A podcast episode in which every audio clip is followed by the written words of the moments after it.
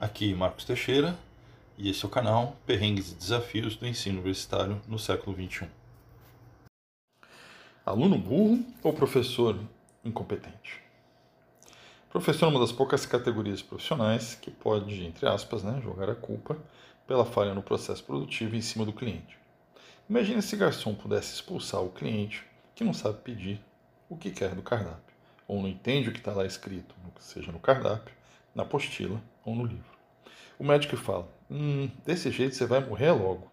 Para o paciente que não tem bons hábitos, do tipo não sabe estudar, não lê, enfim, não é problema meu. O bombeiro que senta na calçada, vendo a sua casa pegar fogo, falando: bem que eu mandei fazer a lista de exercício. Enfim, os exemplos e paralelos poderiam ir ao infinito.